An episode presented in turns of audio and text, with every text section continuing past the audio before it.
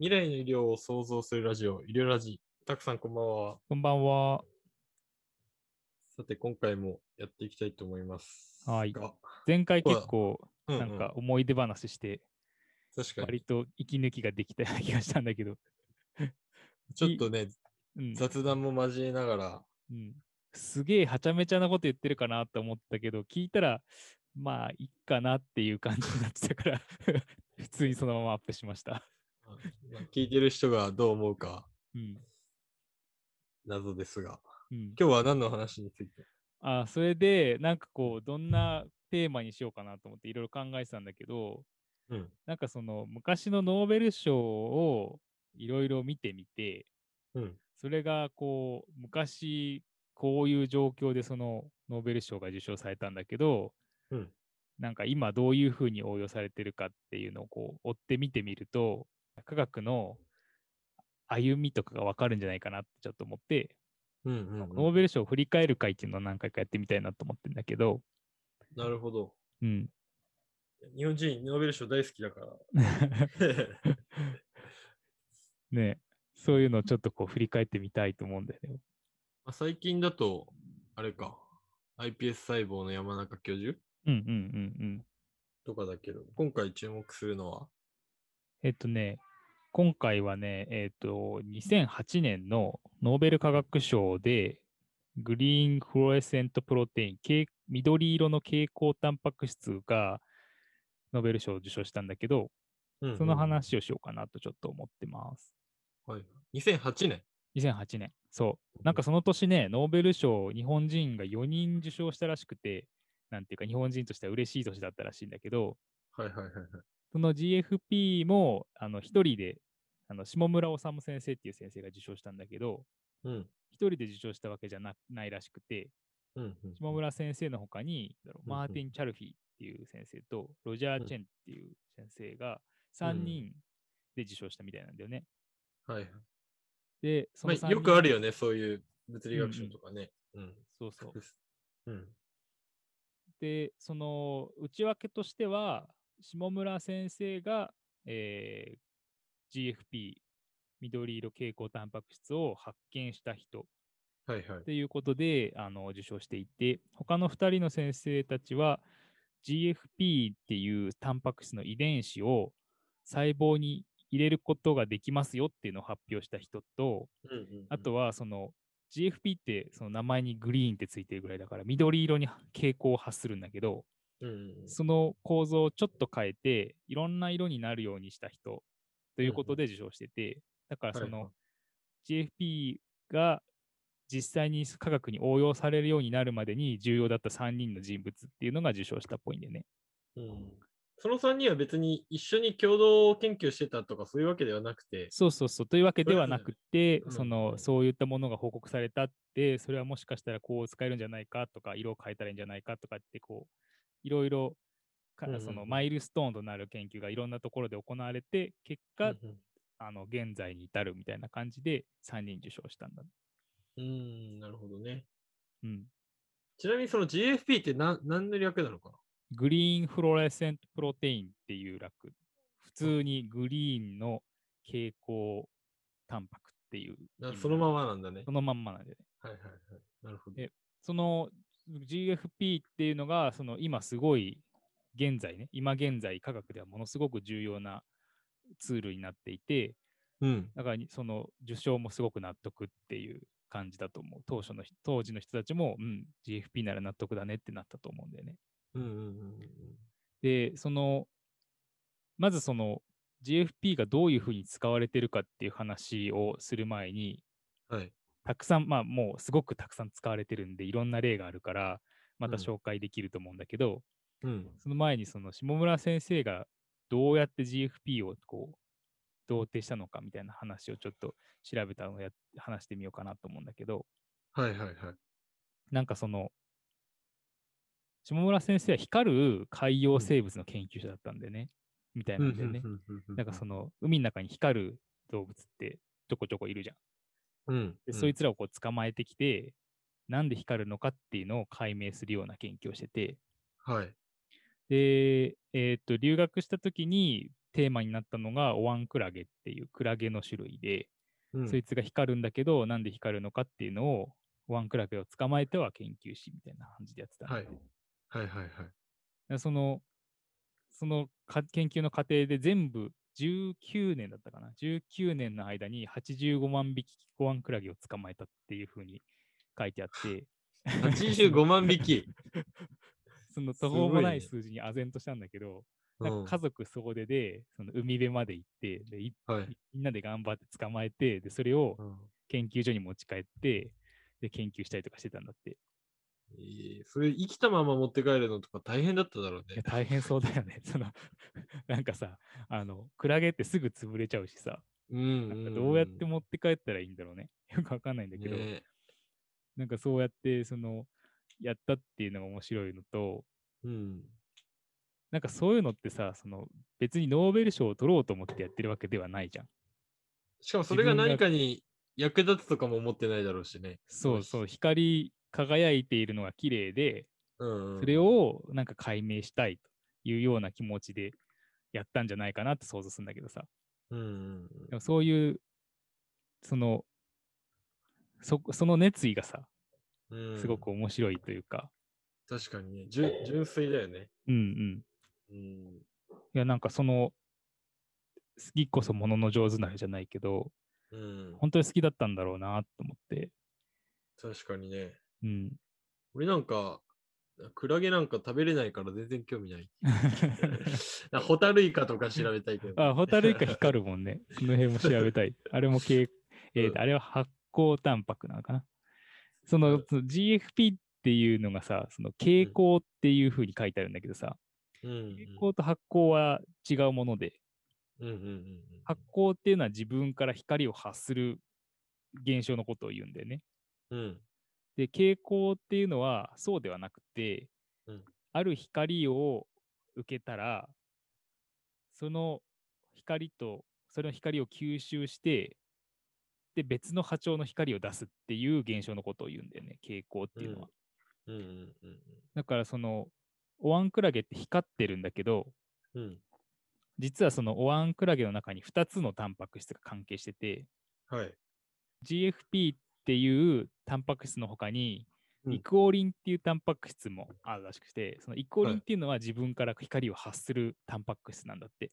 はいはいはいはい。で、そのタンパク質、本当は光ったら青色に光るんだけど、うん。その光ったやつの隣に GFP がいるんで、うん青色が出るエネルギーが全部そっちの GFP の方に移って、で、緑色の光が出るっていう。構造、きそのな機構で光ってたらしいんだよね。だからそなのる下村先生が解明したかったのは、なんで光るのかっていうところで、うんでよくよく調べてみると、2つのタンパク質が関わってたっていうことで、その発光タンパク質だけじゃなくて、蛍光タンパク質も絡んでたっていうところが結構面白い発見だと思うんだよね。なるほどね。まあだから発酵タンパク質だけでもうん光るは光るんだろうけど、そういう生物もいる。うん、発光うんタンパク質があって、なんとかっていう発光発光タンパク質があって、うんそれが光を発するみたいな。まあ、その生物発光は大体全て発光タンパク質がか関わっていて、うんうん、今回の場合はそれに蛍光タンパク質も乗っかってたっていう感じ。そうだよね。そのオワンクラゲの場合は。うんうんうんだ蛍光タンパク質だけだと何らかの外部要因にのよって光が当たらない限りひ光ることはないないね。そう、そうなんです。そうそう。そこがポイントで、蛍光タンパク質って別に光ってないわけ。だから、だから今、そのいろんなところで応用されてんだけど、うんうんうんでも、例えばこの GFP が細胞の中に入ってたとしても、別にそいつはそいつ自体で光ってるわけじゃなくて、うん外からそのイコーリンの代わりになるような赤青い光を与えてやると、うん緑色で返してくれるっていう、うんうんそういう感じなんだよね。なるほどね。うん。そう、だからそういう意味で、あの、蛍光物質っていうのは、外から光を当た当てて、その光がこう別の波長になって返ってくるから使いやすいっていうところがある、うんうんし実際の実験系ではね。うんうんで、その、それをその GFP っていうのがありますよっていうのを報告されてから、それをじゃあ細胞に入れてみましょうって言って入れたときに、その細胞に悪さをせずに入ったっていうところも重要なポイントみたい。悪さをしないっていうのはど、どタンパク質がさ、その細胞の中に入、その遺伝子変異をして、あの、入れるんだけど、例えばその細胞の DNA の中に GFP の、えータンパク質の遺伝子を組み込んであげると、うん。はい。いろんな細胞がいろんな、その前ちょっとやったよね、このどうやってタンパク質が翻訳されていくかみたいな話。うんうんうんうん。なんかそれの過程で、こう GFP のところをこう読んでいくと、GFP が細胞の中でできちゃう、できできるんだよね。うんうんうんだからその細胞の中にふ自分自分のものじゃないタンパクができるんだよね。うん。うんうんうんで、それが時にその細胞にとってすごく悪さのするタンパクだったりするんだけど、うん。GFP の場合は作ったところで細胞に特に悪い影響はなかった。生きたまんまだったみたいな。っていうところも、その GFP の良い良い特徴の一つ。なるほどね。うんうん。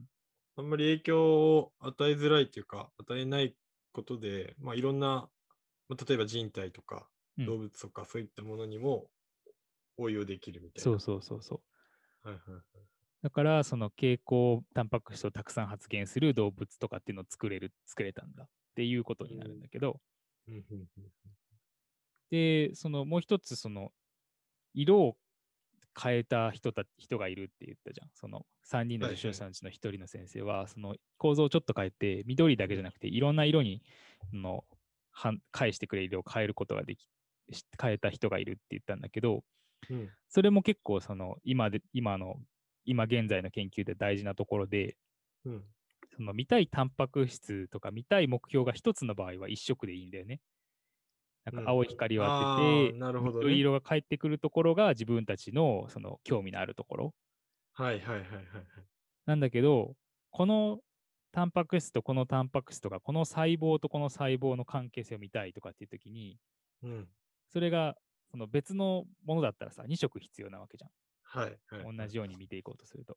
うんうんうん。っていう感じで、そのいろんな色があるっていうところにはすごくメリットがあって、うんうんうんうん。のいろんな別々のこう標識をすることができるっていうので、やっぱりマルチカラーだった方が良かったよねっていうところだと思うんだよね。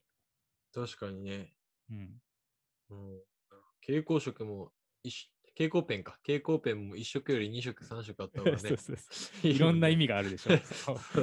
赤はとっても大事とかさ、そうそう。うん青はとりあえず引いとくかとかさ、うんなん。かいろいろ使い分けれるよね。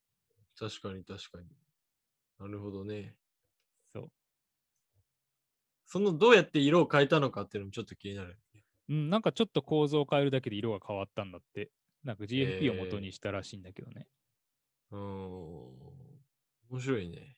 うん。でその、まあ、でもそうか。うんうん。発発光物質じゃないから、うん。色は変えやすそうな気がするよね。確かにね。うん。であと発酵物質のややこしいというか使いづらいところは、なんかその発酵物質を発酵させる原因がそこにないと発酵してくれない。つまり、はいうんうんあの環境が整わないと拾わない、光らないんだよね、細胞の中で。うんうんうんうん。だから外から光を当てても別に光んないから、うんうんうん強制的に光らせることがなかなか難しい。なるほどね。そのシステムを細胞内で作るのとか超大変そうだよね。そう、だからできるところもあるんだろうけど、やっぱり難しい部分もある。一方で、うん外から光当てりゃ、ある一定の光が返ってくるっていう方が、あの、やりやすいんでね。そうだね。コストが低いよね。なんかね。うん。シンプルにできる。うん。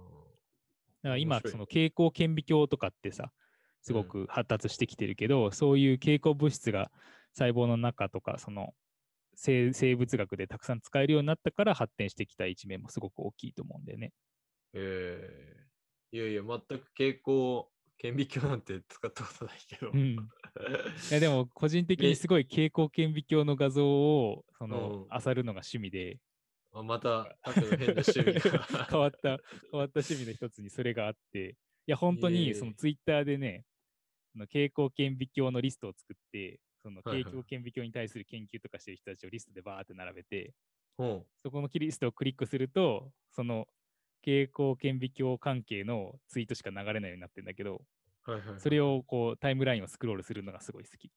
え っていう趣味があって、でそういうのもその GFP とかが生物学で使えるっていうのが分かったから、どんどん発展してきたっていうところだと思う。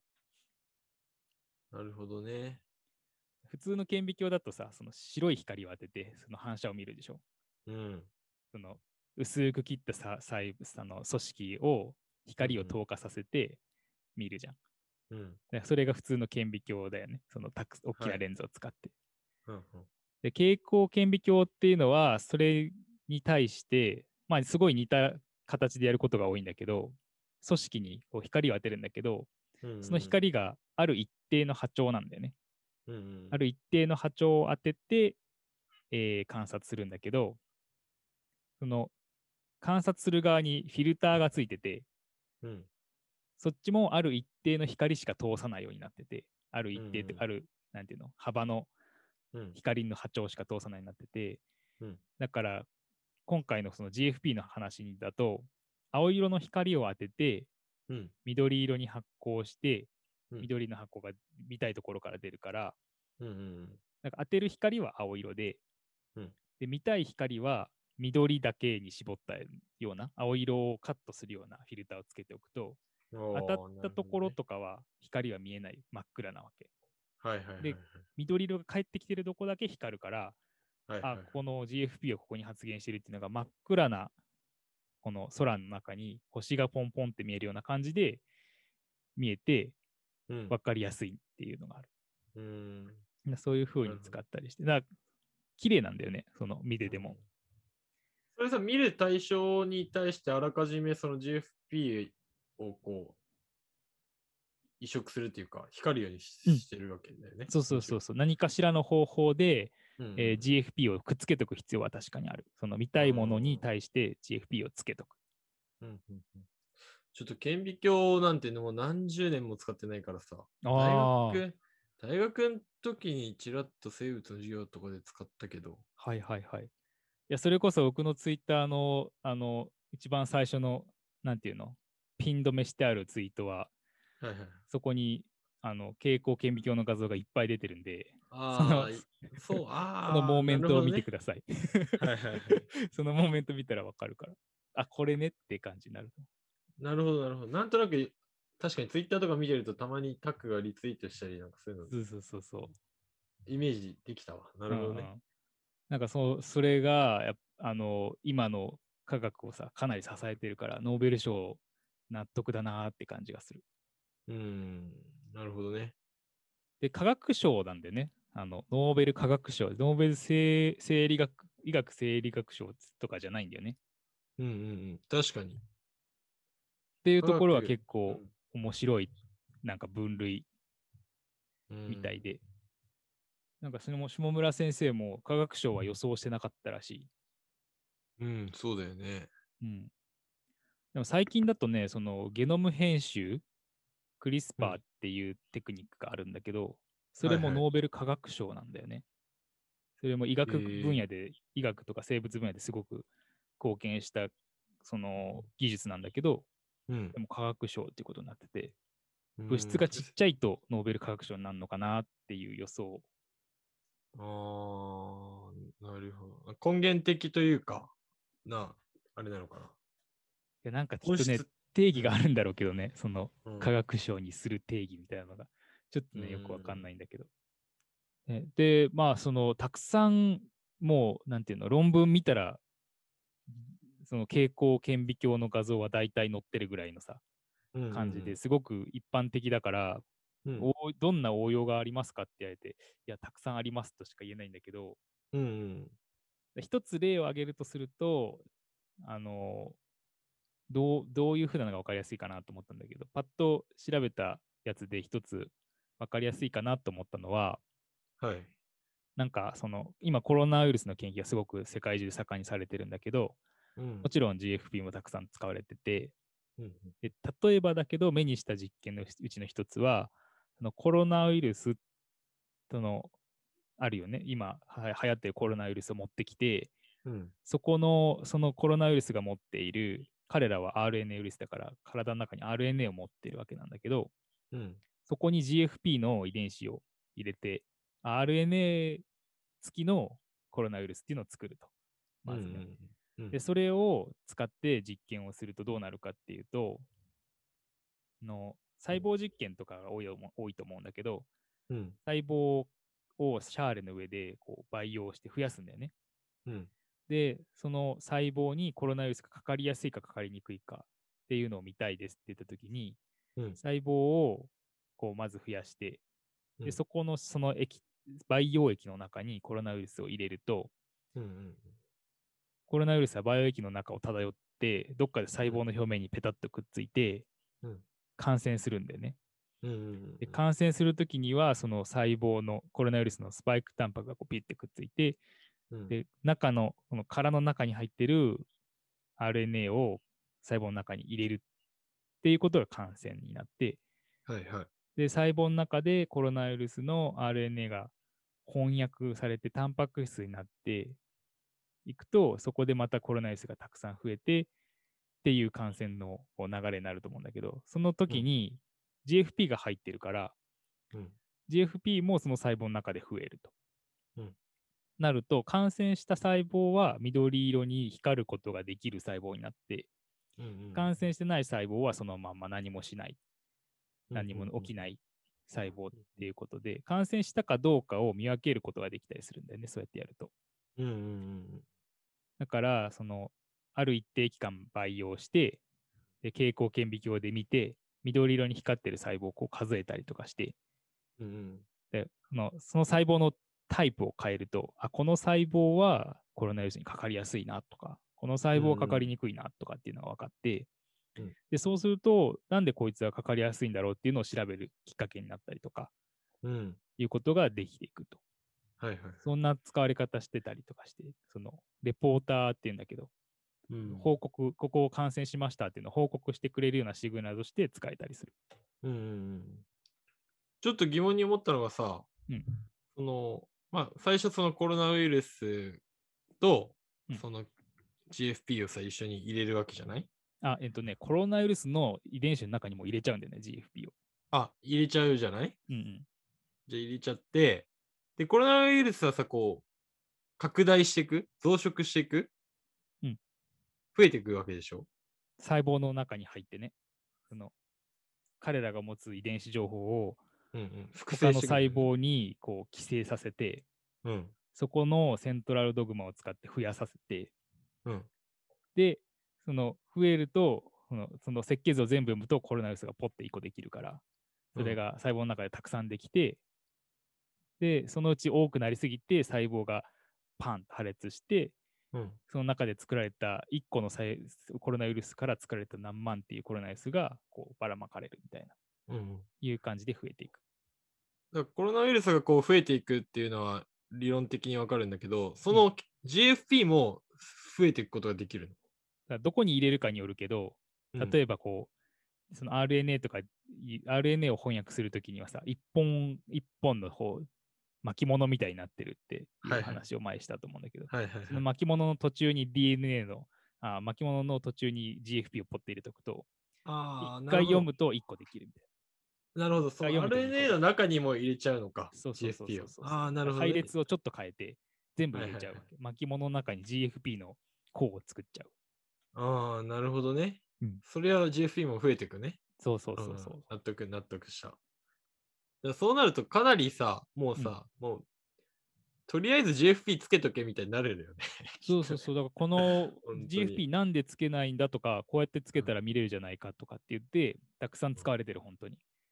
いや、もう、なんか、もう超基礎的な感じだよね、きっとね。今となっては、ものすごくこう多用されてる感じだね。ん。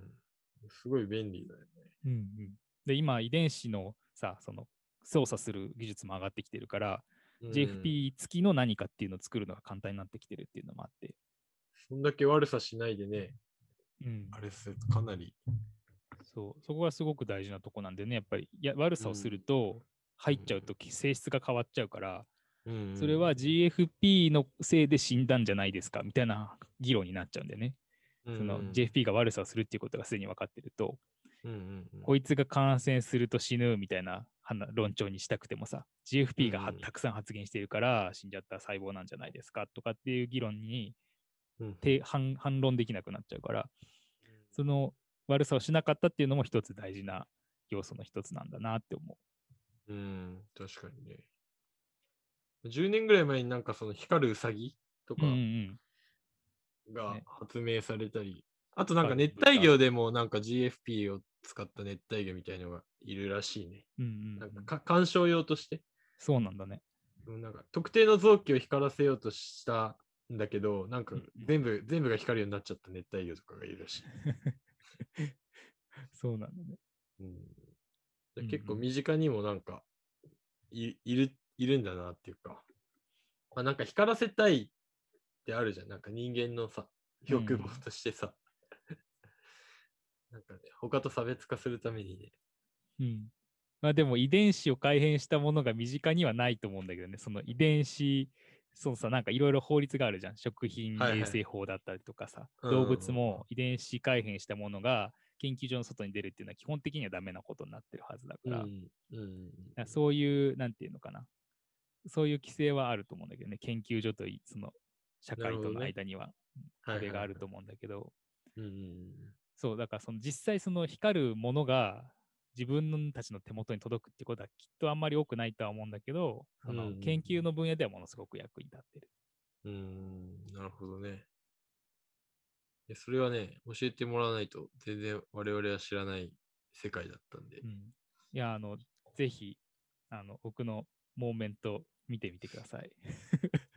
宣伝なわけじゃないんだけど、うん何何を言ってるかちょっとわかるんじゃないかなと。すごく綺麗だから、うんうんうんぜひぜひ。じゃあ今日はそんなところですかね。はい。はい。はい。ありがとうございました。ありがとうございました。